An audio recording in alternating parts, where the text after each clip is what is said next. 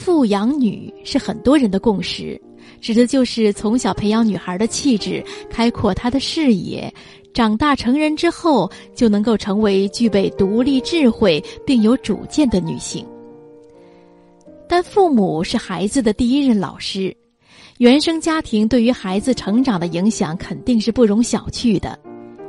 一个整天焦虑、抱怨、愁眉不展，并且无暇装扮自己外表与心灵的母亲，又怎么可能抚养出自信、阳光、聪慧、美丽的女儿呢？这样看来，富养女首先就要从富养自己开始。今晚我推荐我们送出的这篇文章，就叫做《富养女儿不如富养自己》。看看文中的这位母亲是如何以一个全新的视角给我们诠释富养女的。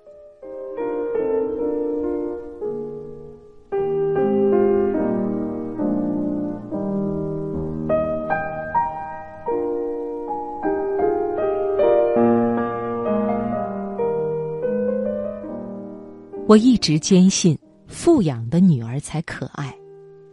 为了把女儿培养成知书达理、气质优雅的淑女，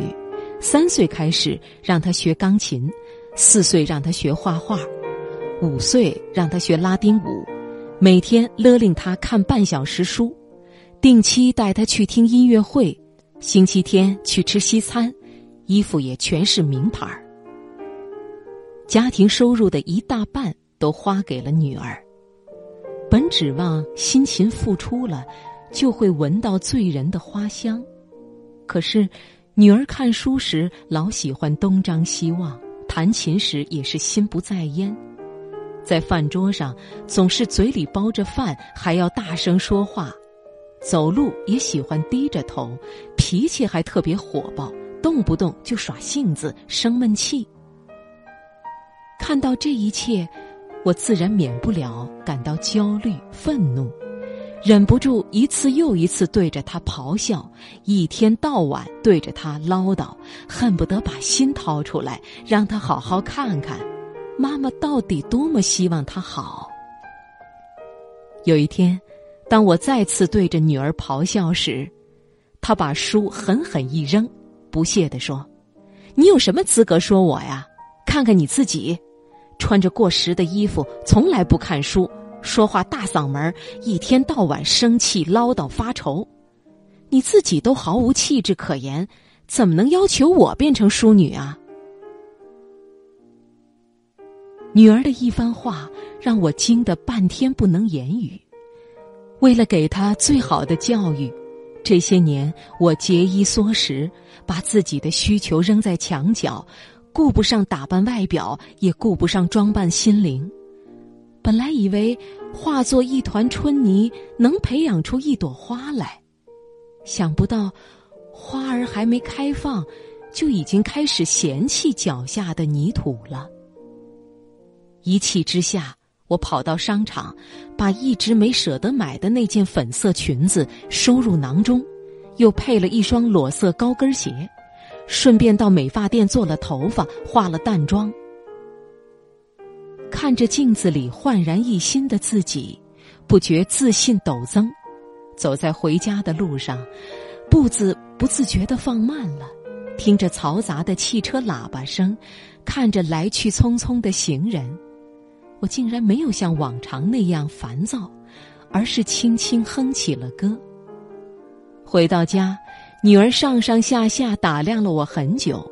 然后露出了一抹灿烂的笑。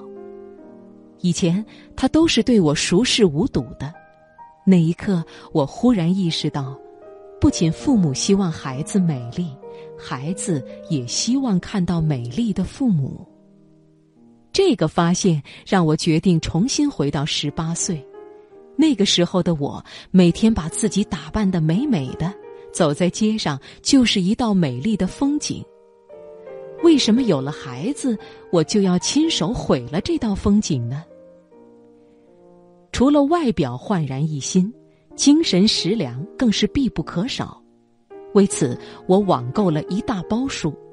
这些书都是我一直想看却又抽不出时间看的。其实，女儿看书时，我大可不必像个包工头一样死死的盯着她，我完全可以躺在沙发上悠闲的看自己的书。